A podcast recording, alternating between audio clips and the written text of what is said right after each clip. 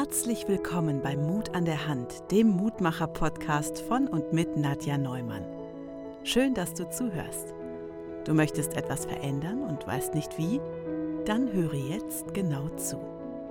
In diesem Podcast spricht Nadja mit interessanten Menschen, die genügend Mut an der Hand haben, ihr Leben zu verändern und außergewöhnliche Dinge zu tun. Du kannst das auch. Liebe Nadja, wer darf dir denn heute eine spannende Geschichte erzählen? Und heute habe ich den lieben Lutz bei mir im Podcast. Herzlich willkommen. Moin, Nadja. Moin. Ah, wow. Mach das bitte nochmal.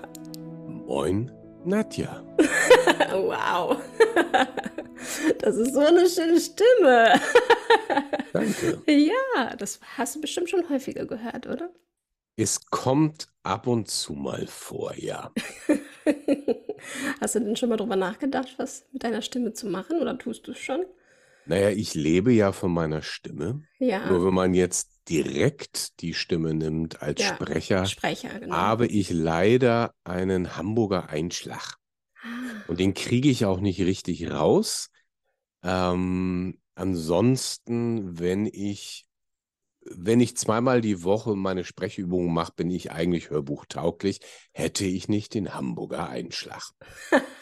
der ja auch sehr sympathisch sein könnte für gewisse Krimis in Hamburg oder so. Weil, ja, aber als Sprecher hast du auch ähm, ein ganz sauberes Hochdeutsch zu sprechen und das tue Okay. ich nicht. Ja, das stimmt. Okay. Schade. Ja. Aber dann, wenn ich mal einen Sprecher brauche für meine Sachen, dann weiß ich, welche Stimme ich nehmen würde. Danke. Ähm, lieber Lutz, erzähl doch einmal Ja. bitte, wer du bist, was du so tust für diejenigen, die dich noch nicht kennen sollten. Ja. Ja. Also, moin, ich bin Lutz Langhoff und äh, wenn man es ganz schnell zusammenfasst, habe ich so vier große berufliche Wurzeln. Mhm. Ich war 15 Jahre lang Varieté-Artist, Entertainer, Jongleur, habe auf der Straße angefangen, dann war ich relativ schnell in Varietés und die letzten zehn Jahre habe ich eine zweistündige Abendshow gehabt, mit der bin ich quer durchs deutschsprachige Europa getourt. Nebenbei habe ich noch Soziologie studiert, ähm, bin Diplom-Wirtschaftssoziologe. Mit Mitte 30 habe ich dann die Pferde gewechselt und bin Gründungsberater geworden in einem der größten Gründungszentren Europas. Da war ich Coach, Trainer, Projektleiter, Manager. Knapp zehn Jahre dort gearbeitet, mehrere hundert Startups begleitet. Wow. Und dann habe ich noch eine Handvoll eigene Firmen gegründet. Ein paar wieder stillgelegt, weiterverkauft. Eine auch so richtig gut an die Wand gefahren. Da leide ich noch heute drunter, weil mich hat das eine Viertelmillion gekostet. Ach du Heilige. Mhm. Und diese vier großen beruflichen Wurzeln, die ich habe, die Mhm. schmeiße ich heute zusammen und halte Vorträge über Mut. Mhm. Mein, mein großer Vorteil dabei ist, dass es bei mir auf der Bühne interaktiv, weil ich komme aus dem Varieté, äh, stark abgeht. Bei mir brennt es auf der Bühne, schneit, ich habe mehrere Fahrräder. Ich mache sehr, sehr viel in direkter Interaktion. Und Wow. ich liebe diese Arbeit, mit Menschen über Mut zu reden. Ja, wow. Das ist großartig. Und, und selbst so mutig, wie viel du tust und was du schon alles umgesetzt hast und woher deine Geschichte kommt. Und ich finde es so interessant, dass Kunst und die andere Welt sozusagen in Anführungszeichen, ne, dass du das so vereint hast. Weil man, manchmal ist es ja, man glaubt, man muss beide Seiten trennen oder es geht nicht beides, aber anscheinend geht es ja super beides. Ja, das finde ich total spannend, dass du das gleich so sagst und ausdrückst. Und ich habe ja jetzt dabei auch noch deine Gestik gesehen, wo ich merke, du kommst von der künstlerischen Seite. ähm, wir hatten bei uns im Gründungszentrum mehrere Projekte, die nur an Kreative sich gerichtet haben. Ja. Also Menschen, die aus der Kunst kommen, aus dem Grafikbereich kommen und sich selbstständig machen. Und dort sind, die sind nie in die Vertriebsseminare gegangen. Die sind Mhm. nie in die Seminare gegangen, um direkt mit dem Kunden zu arbeiten. Und wenn man dem nachgegangen ist, kriegt man als Antwort, ja, ich will ja nicht betrügen. Und ich finde das echt Hm, spannend, wie viele Künstler äh, Vertrieb, was eigentlich ja nur heißt, ich bringe meine Kunst an den Mann, an die Frau, dass ich davon bezahlt werde. dass ich, dass ich davon leben kann. Das ist ja eigentlich was ganz Positives, weil sonst das muss ja irgendwie funktionieren, sonst kann ich ja als Künstler das als Hobby nebenbei machen. So ist es. Und dieser große Riss, der ist echt unglaublich stark. Ich habe Mhm. den selber äh, sehr deutlich gespürt, als ich vom Kleinkünstler, was eine sehr linke Szene, alternative Szene ist, äh, viele Clowns als Freunde gehabt, als ich Unternehmensberater geworden bin. Die haben Mhm. ja gar nicht mal gehört, dass ich in einem Gründungszentrum war ähm, und Menschen beim Anfang begleitet. Die haben nur das Wort Unternehmensberater gehört und ich habe eigentlich meinen gesamten Freundeskreis auswechseln dürfen, weil ich war Krass. danach Feindbild. Das Krass. gilt nicht für alles. Eine Handvoll Leute war da anders drauf, aber ich würde sagen, ähm, 70, 80 Prozent der Freunde, die ich damals hatte in der Künstlerszene, wollten mit mir nichts mehr zu tun haben, weil ich ja böse geworden bin. Oh Gott. Also die Mhm. Bewertung war ja riesig anscheinend direkt, ne? Also Ja, und das das findet man, das findet man immer und immer wieder, ähm, Mhm. diesen, diesen Riss, dass Wirtschaft etwas Feindliches ist. Und es tut mir, es tut mir wirklich weh, das zu sehen. Weil Mhm. wie will ich bitte sehr als Künstler wirklich leben, wenn ich nicht mein Ja zu meinem Produkt habe? Also Entschuldigung, wenn ich das Produkt nenne. Ja, Ja, meine ja, Kunst ist ja ein ja, Produkt an der Stelle. ist, Auch wenn es so mhm. unheimlich tief mit mir verwoben ist. Aber wenn ich es nicht schaffe, auf dem Markt sauber zu positionieren, wie in aller Welt will ich denn davon leben? Mhm. So ist es. Und das tut, das tut mir richtig weh zu sehen, wie viele das nicht schaffen, mit einem ordentlichen Preis, einem ordentlichen Auftreten beim Kunden anzukommen. Tolle Künstler. Ja. Und was glaubst du, woran liegt es, dass es so viele sind? Ähm, da, oh, das, das, das ist gleich die genau richtige Frage, weil die geht in so viele Bereiche rein. Okay. Ähm, man könnte das Ganze soziologisch, das, was ich studiert habe, anschauen oder politisch dann, ähm, wo sich sehr viele Künstler politisch verordnen und wo dann Wirtschaft gesehen wird. Und ähm, am besten kann man das ablesen bei den Witzen über die FDP, wobei die FDP das schon verdient hat. Das ist jetzt, das will ich nicht in Frage stellen. Ähm, und wenn ich in einer Gruppe bin, wo was anderes als Feindbild gesehen wird, dann begegne ich dem Ganzen ja auch so. Den zweiten Ja, großen stimmt. Part, den ich noch spannender finde, ist die Frage des Selbstwertes. Die Mhm. meisten Genau. Künstler haben Mhm. eine große, große innere Gespaltenheit mit sehr viel Selbstablehnung, mit sehr viel Schmerz, mit ähm, einer großen Suche nach dem Echten, nach dem Wahren, nach dem Schönen, nach dem Guten dabei. Und dieses, dieses dem schnöden Mammon hinterherrennen, da, da ist, da ist eine Sperre. Mhm. Und ich glaube, dass wir deutlich weiterkommen beim Thema Selbstannahme, Selbstakzeptanz, Selbstliebe. Ähm, und auch wirklich in eine Entscheidung reinkommen. Das ist interessant. Jetzt sind wir so schnell beim Thema äh, die Ei- als, als Künstler auf dem Markt auftreten. Aber sein Ja dazu zu finden, dass das ein Teil des Lebens ist, dass das wirklich dazugehört. Mhm. Und mit dazugehört nicht einfach nur so, ja, gehört dazu, ist die notwendige Pille, sondern ich habe mein Ja dazu. Ja, zu mir selbst, ne? Zu dem, was ich anbiete, zu dem, Ja, was ist. über, über das Ja zu mir selber auch das Ja zum Markt, zum Genau. äh, nach draußen gehen. Genau. Weil nur so funktioniert es. Und eigentlich wollen die Künstler das ja auch, wir Künstler es. Wir wollen ja das gesehen werden, wir wollen anerkannt werden, wir wollen Applaus haben. Ne? Dafür sind wir ja auch Künstler. Und da ist es total interessant, da zu, äh, zu sehen, dass die Leute oder die Künstler eben trotzdem diese Angst haben, ihren Marktwert zu nennen. Und Mhm. wirklich den, weil wir sind es ja wert, weil du machst ja was Tolles, was du ja, Ja. lebst, was du liebst. Ich glaube, ich weiß nicht, weil diese brotlose Kunst kommt immer wieder in meinem Kopf, als wir jetzt Mhm. darüber sprechen, ne? dass das ja so massiv anscheinend noch in vielen Köpfen so ist, dass diese brotlose Kunst, nee, du kannst ja gar nichts damit verdienen. Ist es so? Ja.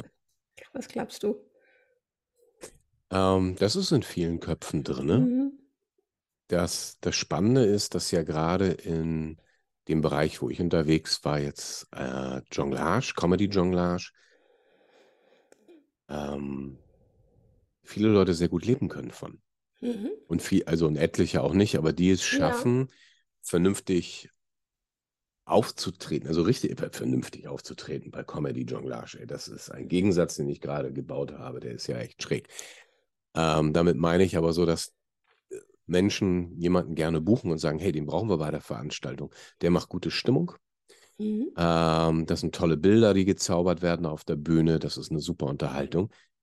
Äh, wenn das jemand schafft, verdient man ein Mehrfaches als das Durchschnittseinkommen. Und zwar relativ schnell.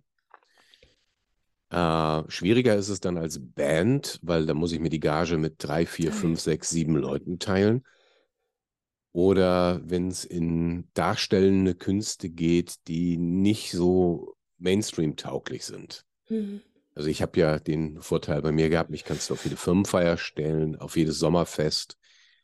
Ähm, das ist, wenn ich, sagen wir sowas wie, wie, wie Maskentheater mache, dann wird das schon etwas schwieriger und dann bin ich eher auf die Kunst, staatlichen Kunstprojekte angewiesen, worauf sich sehr viele stützen. Mhm. Aber Künstler, die etwas machen, wofür es einen Markt gibt, haben, schaffen ein ziemlich gutes Auskommen für, für ihr Leben. Das ist, das ist wirklich machbar. Ja, das glaube ich auch. Und ich kenne auch ein paar, die das können. Deswegen weiß ich ja, dass es geht. Ne? Ja, Und, äh, und äh, ja, es ist aber auf jeden Fall spannend, dass das immer noch in vielen Köpfen, auf jeden Fall auch in der kleinen Kunst eben noch da ist, dass wir, dass sie sich nicht vermarkten dürfen, weil irgendwie Geld und auch Unternehmertum äh, nicht so gut angesehen ist, ne, wie du ja auch diese Erfahrung gemacht hast. Und ich finde es so Ja. schade. Aber äh, ja wir, haben, wir, haben, wir haben halt den ja, Nachteil, wir, wir, wir können es nicht als Künstler an der Stelle nicht als Angestellte machen, ja, sondern wir müssen uns selbst vermarkten. Da kommen wir nicht dran vorbei. Äh, wenn ich aber so eine, so eine Einstellung habe, innen drinne, ich will eigentlich angestellt sein. Also die meisten Menschen gehen dann hier halt in eine Anstellung. Sie machen ihren Job, sie sind da drin gut, sie sind da drin Experten vielleicht. Mhm. Ähm, oder sie machen das einfach gerne, lieben es mit Menschen zu arbeiten, arbeiten dann in der Gastronomie, Hotellerie, vielleicht auch in der Pflege. Aber dann habe ich ja die ökonomische Seite, die gebe ich ab, Mhm. gebe ich komplett ab. Und diese Chance habe ich als Künstler nicht. Es sei denn, ich bin wirklich brillant und habe dann einen Manager, eine Managerin.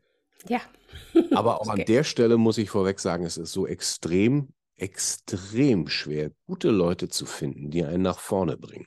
Mhm. Da fällt mir gerade Hirschhausen ein. Letzte Woche ging es ja durch die Presse, dass er mit der Bühne, mit seinem Tourneeprogramm aufhört.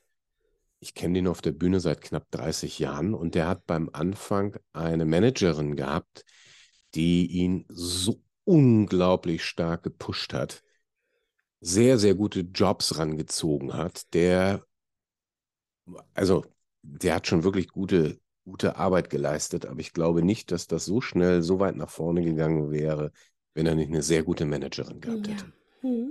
Aber die sind Ausnahmen. genau. Ja, glaube ich. Aber es ist, glaube ich, wenn, ich möchte jetzt mal zu dir kommen, zurückkommen, auch Ja. wie du, wie du am Anfang, als du noch klein warst. Und, und wolltest du immer Künstler werden? Nein, überhaupt nicht. Nein. Ah, guck. Überhaupt nicht. Ich komme nicht aus einer künstlerischen Familie. Ja, interessant. Ähm, meine Mutter hat, war Fotokauffrau, hat ein bisschen fotografiert, aber äh, nein, Kunst gab, war nicht in unserer Familie stark. Überhaupt nicht. Und ich wollte, in meinem Abi-Heft steht auch noch, dass ich Wirtschaftsingenieur werden will, in dieser Abi-Zeitschrift, die man Okay. dann hat. Und ich war auf Interrail-Tour in dem Sommer mit zwei Freunden quer durch Europa. Mhm. Und wir sind in Paris hängen geblieben am Centre Pompidou und da habe ich Straßenkünstler gesehen. Und ich, ich habe mich nicht wegreißen können von denen. Und abends auf dem Weg in die Jugendherberge war mir klar, das muss ich machen. Und dann habe ich äh, ein paar Jahre trainiert. Äh, da kommt dann die perfektionistische Seite rein, äh, bis ich dann mit 22 mich das erste Mal auf der Straße ausprobiert habe. Wow. Mutig. Ja, wobei ähm, das war, es war eher, äh, ich würde es eher sagen, die Flucht und die Verzweiflung als der Mut. Ähm, ja, aber das ist ja, ich, vielleicht braucht man das manchmal, um mutig zu werden, ne? Oder? Ja. ja ich habe auch ein paar Mal echt gekniffen mhm. vor der mhm. Straße beim Anfang. Ich habe ein paar Anläufe gebraucht. Ah, guck mal. Was war das? Waren die Bewertungen oder die Stimmen im Kopf so laut? Ja. Die, die, die, die klassische Angst vor Ablehnung, die klassische mhm. Angst, wie ein Idiot dazustehen. Mhm. Klammer auf. Und das muss man auch ein paar Mal. Ähm, man hat ähm, in dieses, wie, diese Angst, wie ein Idiot dazustehen, dazu muss man sein Ja finden. Da bin ich mir sogar äh, sehr, sehr sicher. Das hat sehr viel mit Selbstannahme zu tun. Das hat sehr viel damit zu tun, in eine Freiheit zu kommen. Und gerade am Anfang Straßenkunst zu machen, in meinem Fall als Jongleur und Comedy-Artist ist es ja nicht darum, dass man wie einige Gitarrenspieler das machen, einfach ein bisschen spielen und dann laufen Leute vorbei und schmeißen mal was rein, sondern man baut einen Kreis auf. Und Sonst funktioniert das nicht. Diese Kunst funktioniert nur, wenn ich meine mindestens 30 Leute vor mir habe, wo ein, wo, wo interaktiv äh, ein Gruppengefühl entsteht. Mhm. Sonst passiert keine Comedy. Es geht nicht. Ja. Und das Ziel ist eigentlich, einen Kreis aufzubauen mit möglichst 100 bis 300 Personen. Dann eine richtig geile Show zu machen von 20 Minuten und dann ziehst du den Hut. Mhm. Und äh, die Leute kommen zu dir, um zu bezahlen. Du gehst nicht zu denen. Das ist wow. bis heute mein Bild von Erpressung. Ich laufe nicht rum, ich schicke auch nicht irgendjemand anders rum mit Mut, Geld ja. einzusammeln, sondern äh, Menschen an zu mir zu kommen. Ja. Wow. Und dieses Aufbauen des Kreises, das ist aus meiner Sicht mit das Schwerste, was es gibt beim Anfang. Mhm. Und da, da habe ich öfters abgebrochen. Jetzt muss man dazu noch sagen, ich bin Hamburger und in Hamburg aufzutreten als Straßenkünstler ist somit das Härteste, was es gibt.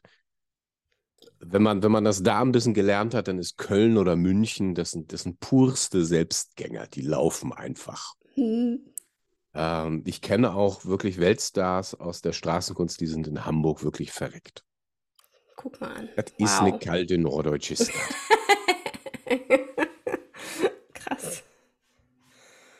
Das ist schon interessant, ne? Aber ja. Ja, wir haben auch, wir haben auch nicht so einen Zugang dazu wie ja. im Süden. Also es gab früher ja so Jonglierzeitschriften oder Zauberzeitschriften, die hatte ich alle. Mhm. Und dann wurden hinten immer von den Kollegen die öffentlichen Auftritte aufgeführt. Und man kann wirklich bei Kassel einmal einen Strich quer durch Deutschland ziehen und 90 Prozent aller Auftritte sind südlich. Ja, und der größte Teil in Baden-Württemberg. Also die Ecke ist deutlich Kleinkunst-affiner. Ah, gut zu wissen. Weil ich bin ja auch viel als Walking Act unterwegs, als Clownin. Mhm. Und ich bis jetzt nur hier im Westen. Aber das hat bis jetzt auch ganz gut geklappt. Bei Aachen war ich jetzt dieses Jahr auch. Ähm, ja, super interessant. Ja, es war nicht ganz Baden-Württemberg. also aus ja. meiner Sicht schon, aber ähm, ich weiß jetzt nicht, welcher Hörer mir am liebsten an die Gurgel will. Und äh, interessant finde ich es eben, dass du ja bei diesen, bei der Kunst warst und dann eben diesen Schritt gegangen bist. Und das ist ja auch nochmal mutig, weil du ja die Erfahrung gemacht hast, dass Menschen sich von, von dir ablehnen und äh, wegdrehen, so äh, dich ablehnen. Ähm, wie, was ist es dann bei dir, dieses, diese Schritte zu tun, obwohl die Angst von Ablehnung bei dir auch ist?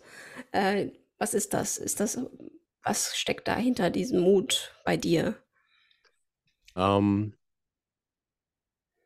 also in dem konkreten Fall war es, dass ich ein Jahr vorher von einer Tournee nach Hause gekommen bin. Ich habe mit einem mhm. klassischen Gitarristen zusammen eine Europatour gemacht, wir hatten 30 Auftritte. Mhm. Dann kam ich nach Hause, setze mich aufs Sofa und nach zwei, drei Minuten Reden sage ich auf einmal den Satz, ich könnte jetzt aufhören. Und ich, was sage ich hier gerade? Und dachte, ja, ich könnte aufhören, ich brauche nicht mehr auf die Bühne. Ist vorbei. Nicht, nicht, dass ich die Bühne nicht geliebt hätte und auch nicht weiter, aber dieser, dieser Zwang, dieses Ich muss mich ausprobieren, ja. ich muss mich zeigen, der mhm. war vorbei. Mhm. Und ähm, das ist, das war ein wichtiger Faktor dafür, weil mir hat man aus heiterem Himmel einen Job angeboten. Also Hm. der, der Inhaber eines der größten Gründungszentren Europas hat mich ein paar Jahre vorher erlebt, wie ich dort einen Businessplan für eine Tournee geschrieben habe, weil man ja auch, wenn man mit zwei Technikern und einem siebeneinhalb Tonner durch Europa fährt, äh, eine Menge Technik braucht und die muss man finanzieren. Und darüber habe Ja. ich einen Businessplan geschrieben. Und der Coach, der mich begleitet hat, der hatte damals dem Inhaber gesagt, der Langhoff, der, der braucht uns gar nicht, der kann das. Ähm, da, bei sowas hilft es ja. Ich war ja schon als damals zehn Jahre lang selbstständig als Künstler. Und dann intuitiv lernst du eine ganze Menge, aber ich brauchte eine Menge Kohle für diese Tournee, also habe ich mir Profis noch rangeholt. Das ist dort hängen geblieben und dann hat er mir fünf Jahre später einfach einen Job angeboten als Projektleiter. Wow. Bin ihm Freitag in die Arme gelaufen, dem ist der Projektleiter gerade abgesprungen für einen größeren Business-Inkubator, wo man Menschen in die Selbstständigkeit begleitet und ich musste am Montag schon anfangen. Wow. Und das hätte ich nicht dieses Erlebnis ein Jahr vorher gehabt, wo ich sagte, ich könnte jetzt aufhören, hätte ich das, glaube ich, nicht gemacht, weil ich dann nicht Ja. den Künstler losgelassen hätte. Ja, glaube ich dir. Und den habe ich dann auch losgelassen für sechs Jahre fast komplett. Krass. Und dann hat mir ein Freund, der Clown ist, hauptberuflich, Hm. also das hat er gelernt vor, vor 40 Jahren, Ja. ähm, der aber auch diese Mischung mit Wirtschaft macht und viel als Motivationstrainer unterwegs ist, der hat mir einfach Jobs besorgt. Also wir haben uns getroffen, wir haben uns ausgeha- ausgetauscht. Der gehört zu denen, wo die Beziehung immer gestanden hat. Und Mhm. er meinte einfach so, hey Lutz, mit deiner Expertise, das eine ist dieses Gründungszentrum, das andere ist Bühne, du musst, du musst daraus Vorträge machen, wie Mut entsteht. Und ich wollte nicht, ich wollte nicht auf die Bühne. Ich hatte wirklich keine Lust mehr auf Bühne, weil ich auch im Gründungszentrum voll eingespannt war. Man hat gerade ein Haus gebaut, zwei kleine Kitties und sagt, nee, ist vorbei. Und dann hat das Telefon geklingelt, drei Wochen später, und dann war ein Kunde dran. Und der hat sich so bedankt dafür, dass ich noch Zeit habe und dass ich vorbeikommen kann und dass ich genau zu dem Thema spreche, was Sie unbedingt brauchen bei einer neuen Werkseröffnung. Und ich saß nur da, weil ich wusste von nichts, weil das hat ja mein Kollege alles für mich gemacht.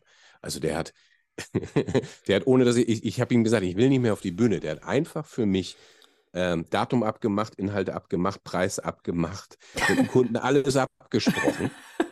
Und dann klingelt es am Telefon und ich habe echt gedacht, also mein, in meiner Kognition war nur noch du Arschloch. Aber als dann die Gage genannt wurde, dachte ich, das- okay, oh, äh, man das- sollte es sich vielleicht doch nochmal ähm, auf die Bühne. Und dann hat sich das weiter, weiterentwickelt. Da haben mich einige Personen gesehen, die haben mich dann gebucht für andere Veranstaltungen und dann ist daraus meine jetzige Rednerkarriere geworden. Großartig. Und Ja, finde, manchmal gehen Türen auf. Das Ja, ist genau. echt- Das wollte ich gerade sagen, wie interessant es ist, dass man, auch wenn man eigentlich einen anderen Plan hat, trotzdem solche Fügungen passieren können. Ne?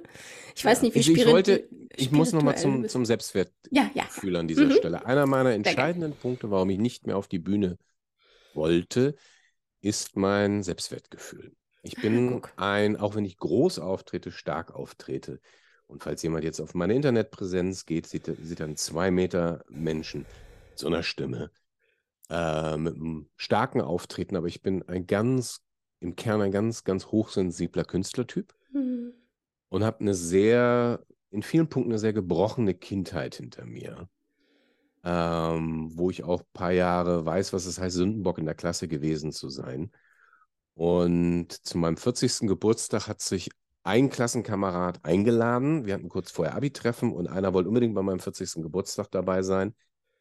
Und der blieb dann auch bis zum Ende und wollte mich zum Schluss noch unter vier Augen sprechen. Und er sagte, hey, ich bin eigentlich nur hier gewesen und so lange da gewesen, weil ich wollte wissen, ob jemand, dem wir das alles angetan haben, noch ein glückliches Leben führen kann. Wow. Damit kriegt man so ein bisschen das Spannungsfeld bei mir mit und auch, wo Mhm. Bühne für da war, auch dieses Ankommen, gesehen Ja, werden. genau. Und, und das war vorbei. Das war für mich wirklich vorbei. Das hat sich, das, das war eine, eine Not, die da nicht mehr, an der Stelle nicht mehr da war. War da eine gewisse Heilung vielleicht? Ja, die- Vergebung? Ja, Mhm. ja, das sind aber, das sind andere Prozesse. Also das Mhm. eine ist dieses Seht mich, warum man auf die Bühne wollte, das war, das gab es nicht mehr. Mhm. Frage, wie innerlich, wie ich frei werde, wo wir da das, wo du das Richtige anschreibst mit Vergebung. Es sind, es sind ja ganz, ganz viele verschiedene Stufen. Ähm, das, also ich muss es ja erstmal ans Licht bringen. Ich muss es sehen. Ich Genau. muss es zulassen. Mhm. Äh, ich habe in die Vergebung zu gehen. Ähm, was aus meiner Sicht noch das Leichteste ist an, an Übung. Äh, viel, viel schwieriger finde ich die Selbstannahme, sich selber anzunehmen. Es sind ganz viele Elemente, wo ich mich unglaublich für geschämt habe und ein ganz großer Selbsthass entstanden ist. Mhm. Ähm, und das habe ich sehr deutlich vor meinen Augen gesehen, wo ich sagte, ich will mich eigentlich nicht mehr der Bühne ausliefern. Also das eine ist mein, mein, mein Selbstwert, wie ich zu mir selber stehe, dann aber, dass ich auch weiß, besonders wenn man mehr reingeht Richtung Wirtschaft, dass die Feedbacks sehr, sehr hart werden. Und dass ich, das ist, ein, ein Auftritt in einer Firma hat eine andere Machtkonstellation, eine andere Dynamik als ein Abend auf einer Kleinkunstbühne. Ja, eine andere Rolle, ne? Andere Rolle, andere Freiheit, Mhm. anderer Druck. Also es Mhm. gibt auch wirklich in der Wirtschaft sowas wie, das kommt ein Geschäftsführer fünf Minuten vom Vortrag auf einen zu und sagt, ähm, Herr Langhoff, dass es noch klar ist, den Kollegen, den und den, den machen Sie bitte heute fertig, den führen Sie vor. Das passiert Gott. alle zehn, elf Auftritte mal. Boah, da. Und da muss ich mich Mhm. natürlich innerlich nur freischütteln und sagen, du kannst Ja. mich mal. Ja, Das werde ich klar. niemals machen. Nein. Aus unterschiedlichsten Gründen. Weil du ja auch ähnliche Erfahrungen gemacht hast, ne? Also da schon alleine triggert es ja einem selbst, oder? Ja, äh, ja, aber das, das, das sind Grundsatzfragen bei mir. Ich Ja, will sowas okay. nicht machen. Also ich Ja, bin, ja. ich habe ich hab auf der Bühne manchmal ganz schön ruppigen Stil. Und ich bin sehr provokativ. Ich arbeite Mhm. viel mit Freiwilligen. Ich fordere sie sehr stark heraus. Die müssen bei mir echt viel machen. Mhm. Du hättest von deiner Profession her deine, deine pure Freude. Wirklich deine pure Freude. Okay. Ähm, aber ich möchte äh, nicht Menschen runtermachen. Nein. Herausfordern Mhm. ja, auch, auch ein bisschen ruppig sein, auch, auch hart sein. Mhm. Aber das geht gar nicht. So, und da ist ein Druck und ich merkte, ich habe da gar nicht so viel Lust drauf. Und dann Mhm. kam, äh, es kam so, dass im Gründungszentrum die Türen zugingen und ich merke, äh, und, und die Türen für den Redner immer weiter aufgingen, wo ich dann gesagt habe, dann gehe ich den weiter. Und dann kam jetzt diese große, große Pause bei Corona, Ja. die wir ja alle sehr hart durchgemacht haben. Ja. Und ähm, ich habe aufgrund einer Scheidung, die zwei Jahre vor Corona nicht so aus den Vollen meinen Job gemacht, dass ich auch keine Angestellten mehr hatte. Mhm. Also sonst hatte ich immer ein Sekretariat. Mhm. Und was echt doof ist, wenn man als Unternehmer Angestellte hatte, auch als Freiberufler, dann kriegte man Corona-Hilfen. Da ich aber die nicht hatte, habe ich auch keine Corona-Hilfen gekriegt. Das heißt, ich habe die zwei Jahre so wirklich Hand im Mund wieder ein paar Mhm, kleinere mhm. Jobs genommen, Businesspläne geschrieben. Aber ähm, es passierte etwas, das ist damit das Geilste. Ich schreibe seit zehn Jahren meine Träume auf, jede Nacht. Oh, wie schön. Mhm. Jede Nacht meine Träume. Und ich hatte einen Mhm. Traum, der war total klasse. Corona war seit zwei Monaten, einem Monat, anderthalb Monate am Laufen. Und dann hatte ich einen Traum, dass ich in einem Fußball-Trainingslager bin. Mhm. So Kreisliga-Klasse und es wird geruppt, gefault und in die Knochen getreten. Das war, war ein ganz hartes Trainingslager und es war aber klar, ich soll immer dabei bleiben. Die Mitspieler dieses Trainingslagers waren die Schüler der fünften, sechsten Klasse. Also alles Klassenkameraden, die ich, also die haben alle ihren Namen. Ja. Und, ähm, aber ich soll in diesem Trainingslager bleiben. Und nach zehn Tagen Trainingslager kommt Yogi Löw und sagt zu mir, und jetzt spielst du Nationalmannschaft. Und danach durfte ich Nationalmannschaft spielen. Wow. Das ist der Traum. Mhm. Und in der Auslegung ist er eigentlich relativ klar. Ich gehe alle zwei Wochen mit dem Therapeuten meine Träume durch. Ähm, und dann habe ich mir wirklich zehn Tage Zeit genommen, jeden Tag vier, fünf Stunden und noch mich nur mit diesem Thema, wie war die fünfte, sechste Klasse beschäftigt. Es ist auch nicht der einzige Traum. Ich habe Mhm. Dutzende Träume, die in diese Richtung führten und bin dann noch mal reingegangen, wie hart die, diese Zeit in der Schule war, besonders das, das, das Menschen los, also das Loslassen, das Vergeben, das habe ich schon Jahrzehnte vorher gemacht. Mhm. Aber ich habe eine Identität angezogen. Eine und, und ganz viel Selbstverachtung. Mhm. Und das war das Härteste. Das hat, es hat wirklich eine Woche gedauert. Klassische therapeutische Arbeit gemacht. Einen Stuhl habe ich genommen, dann habe ich immer ein Symbol genommen für die Person und auf einer Karteikarte den Namen geschrieben. Auf einem anderen Stuhl äh, hatte ich ein Symbol für mich in der fünften, sechsten Klasse Mhm. und auf einem anderen Stuhl für mich als Erwachsener. Und dann habe ich mich immer in diesen Stühlen hin und her gesetzt. Ich habe solche Arbeit jahrelang in Therapie gemacht, deswegen habe ich die dann einfach selber gemacht. Ja, habe ich auch schon mal. Mhm. Einfach für mich selber gemacht. Und da, da bin ich wirklich in einen Fluss gekommen. Ähm, auch rein in meine Haltung. Und das, es hat eine Woche gedauert und auf einmal sah ich ihn, diesen unglaublich tiefen Selbsthass bei mir, Wow. gepaart mit ganz großer Scham. So richtig Scham vor sich selber. Krass. Und dann habe ich mich selber in den Arm genommen.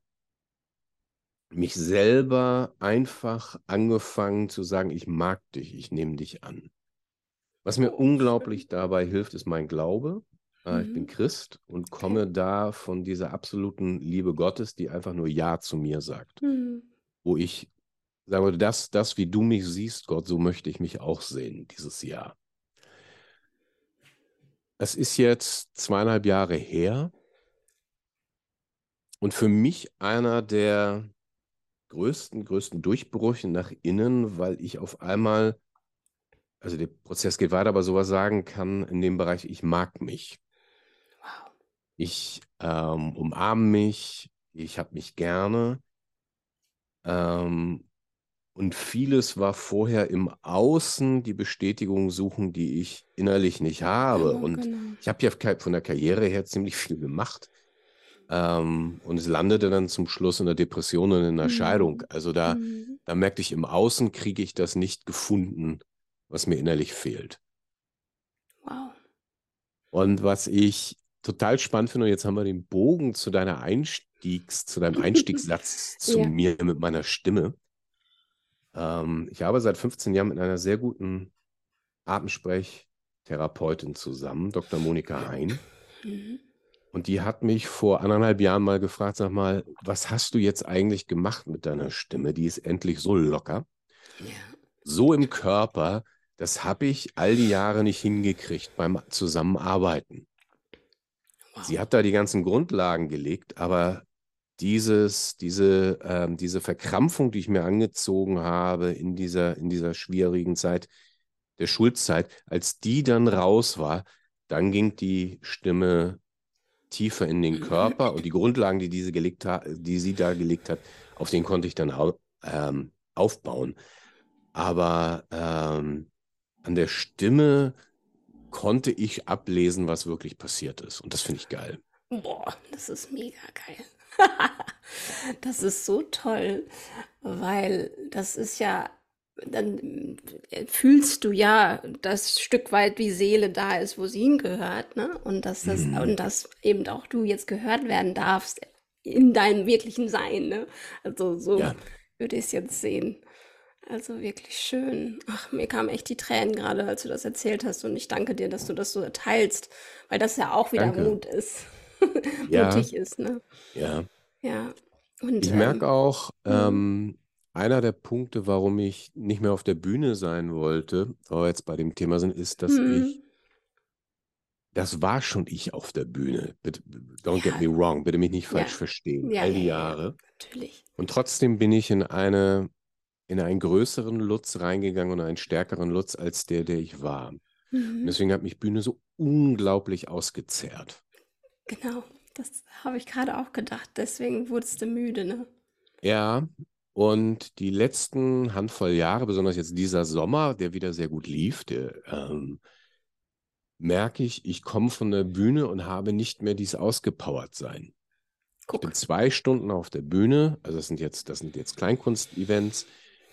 Äh, in, in, in, in Firmen ist man eher mal so 20 Minuten, manchmal eine Dreiviertelstunde. Wenn es richtig gut läuft, darf man auch mal eine Stunde. Mhm. Ähm, was, was in der Form, wie ich das mache, sehr wichtig ist, weil ich sehr viel mit Freiwilligen arbeite, sehr viel mit Bildern arbeite und die brauchen ihren, ihren Raum, Raum. sich zu entwickeln. Mhm. Ähm, ich, geh, ich bin früher immer sehr kaputt von der Bühne gegangen und brauchte mhm. meinen Rückzug und den brauche ich gerade nicht mehr. Ich habe ich hab viele Jahre gedacht, ich bin ein introvertierter Mensch, weil ich so viel ähm, Rückzug brauche.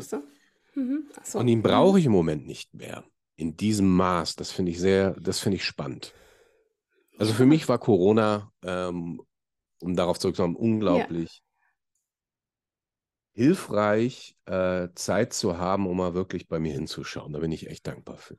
Ja, und das, ich glaube, das äh, sollte ja jeder einmal tun, auf irgendeiner Ebene und irgendeine Zeit, also in jedem Alter mal, wo wir in einer Phase kommen, wo wir ruhig mal hinschauen können, was mit einem ist, ne? weil es gerade nicht so funktioniert. Nur die, viele trauen sich es nicht. Und das finde ich mhm. schade. Und umso schöner und mutiger, dass du es tust und dann auch das teilst. Weil ich finde, wenn, deswegen mache ich ja auch einen Podcast oder du stehst auf der Bühne, äh, weil wir ja damit Mut machen wollen, auch anderen den Raum zu bieten, ne? das hinzuschauen und dass man nicht alleine ist mit den Themen weil auch ich jetzt in deiner Geschichte habe mich ganz oft wieder gefunden und ganz viele Schön. Parallelen, wirklich Parallelen, die wir Schön. haben, wie ich auch in einer schweren Depression auch, auch getrennt und mich selbst gefunden im Clown, weil ich ja. auch nicht Künstlerin war am Anfang. Ah, und okay. bin, genau, ich bin Sparkassenangestellte gewesen. und bin jetzt in die Kunst gekommen. Also bei mir ist es ein bisschen andersrum. Ja, das ist ein Riesen, das ist ein echt großer Schritt von der Sparkasse zum Clown. Ja, das sag ich wow. dir. ja, genau. Und auch eben durch die Depression. Ne? Also da, ich, bei mir war es halt vor, jetzt meine Tochter, die ist neun und bei mir war es mhm. jetzt vor sieben Jahren ungefähr. Ne? Das, nach der Geburt meiner Tochter fing das an mit der schweren Depression. Aber das ist meine Geschichte. Ich, jetzt sind wir erstmal bei dir. ähm, ja, auf jeden Fall ist es so schön. Ich, ich danke dir da sehr für, dass du diese Geschichten, diese Geschichte teilst, weil ich glaube, das erkennt sich viele, der, jeder, der das hört, irgendwie ein Stückchen sich wieder. Ne? Und mhm. ähm, wie ist das für dich, wenn du, also was würdest du jetzt mitgeben wollen demjenigen, der das jetzt gerade hört, wenn er an einem Punkt ist, wie entweder auch wie du was er merkt, dass er zerrt sich gerade aus, obwohl er ja denkt, er ist doch Künstler oder er ist irgendwie in einer Leidenschaft, aber er merkt, oder sie merkt, ähm, dass sie immer wieder auslaugt. Mhm.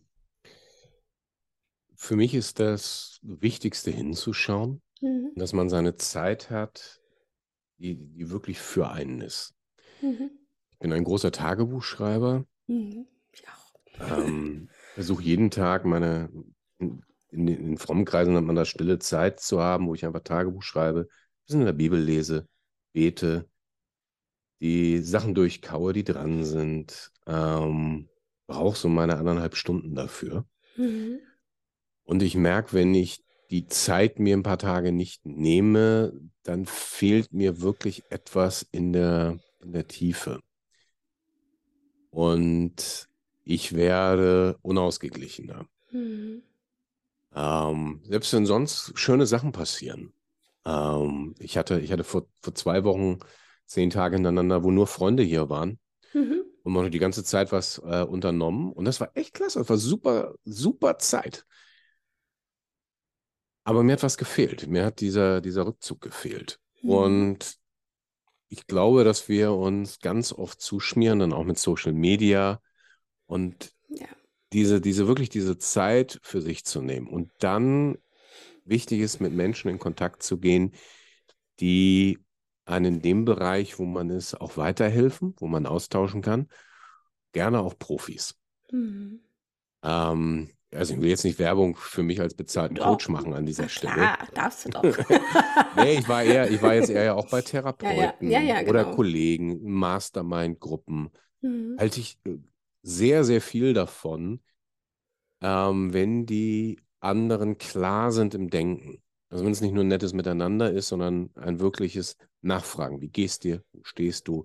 Warum machst du das? Diese, die ganz klassischen Wieso, Genau. Weshalb, Warum-Fragen. Mhm. Ähm, solche Reisen sind meistens länger, als man denkt. Also zu merken, wer bin ich eigentlich, wo stehe ich. Ähm, oft verdecken da auch noch eine Menge Schmerzen, diese Fragen. Es ist ja nicht so, dass ich, wenn ich von meiner Außenseiterrolle rede, dass ich die Ausnahme bin. Es ist ja in vieler Hinsicht eher der Normalfall. Nein, so normal war das jetzt bei mir nicht, das will ich gar nicht sagen. Und ich sage auch nicht, dass ähm, gewisse Erfahrungen alle gemacht haben, aber diese, diese, diese Entfremdungsphasen im Leben, die tiefe Einsamkeit, ähm, wo Suchtstrukturen sind oder so weiter, diese Erfahrungen haben fast alle. Ja. Eigen, ich würde am, lieben, am liebsten sagen alle, aber ich kenne genug Mhm. Leute, die, die behaupten, sie hätten sowas nicht. Und dann muss man das auch stehen lassen. Ähm, und ich bin immer wieder erschreckt, wie viele Menschen das einfach für sich ausmachen wollen, besonders Männer. Mhm. Ähm, ich habe hier, ich habe einen Gesprächskreis, Männergesprächskreis, einmal im Monat bei mir über die Gemeinde.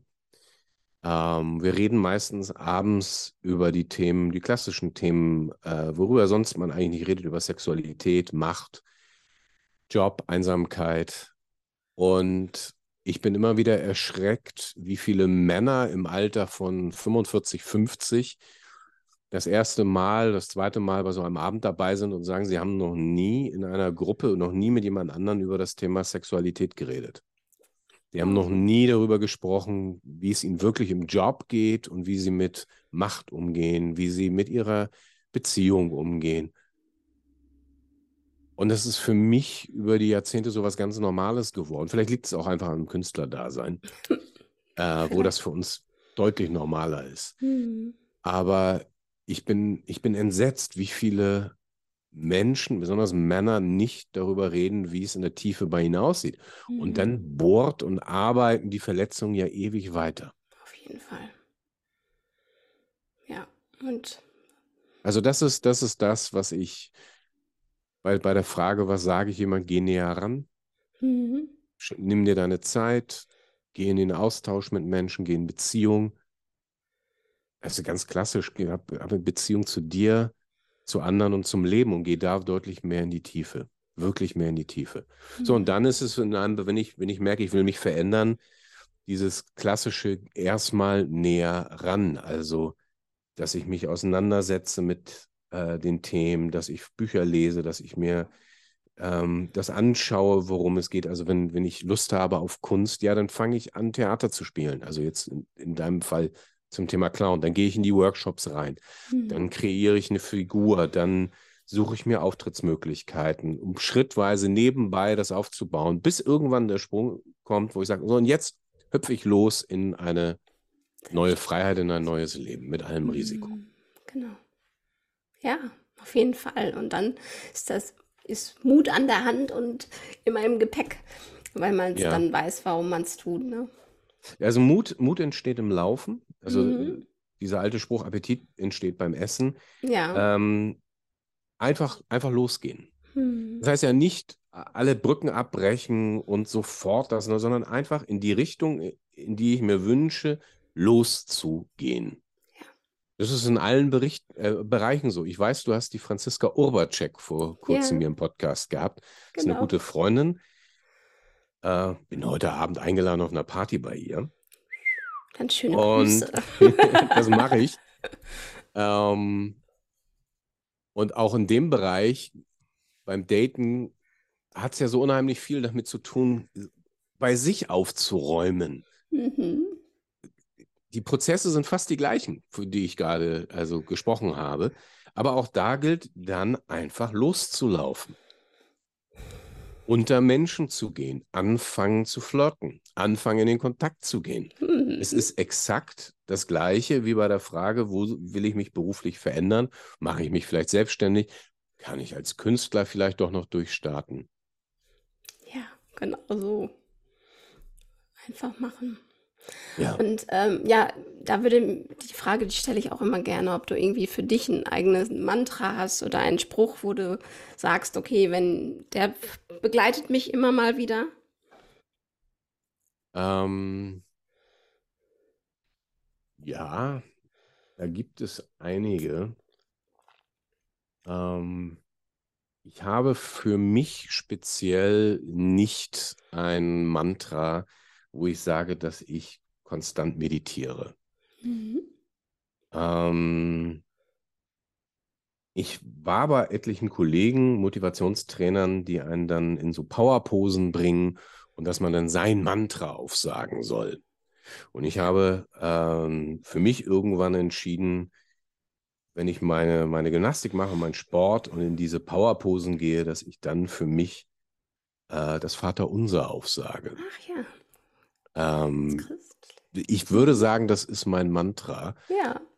Ähm, das ist aber auf einer, das ist noch auf einer anderen Ebene. Das geht in die Beziehung und das ist nicht so sehr in der Beziehung, also geht in Beziehung nach außen zu Gott und nicht in die, nicht und darüber in die Beziehung zu mir, aber nicht der Fokus liegt in, in erster Linie nicht bei mir. Hm. Ja, auch schön. Auf jeden Fall. Dass dir das viel geben kann. Ne? Toll. Mhm.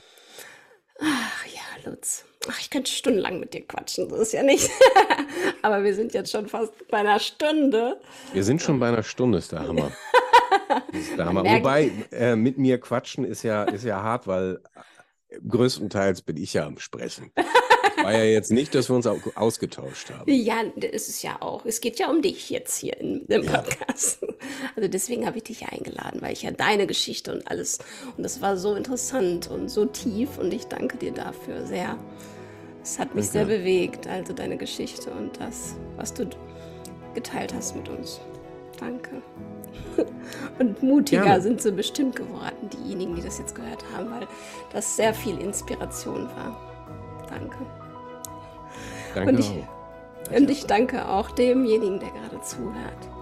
Danke für dein Sein und Mut an die Hand und geh ins Leben. Bis bald, deine Nadja.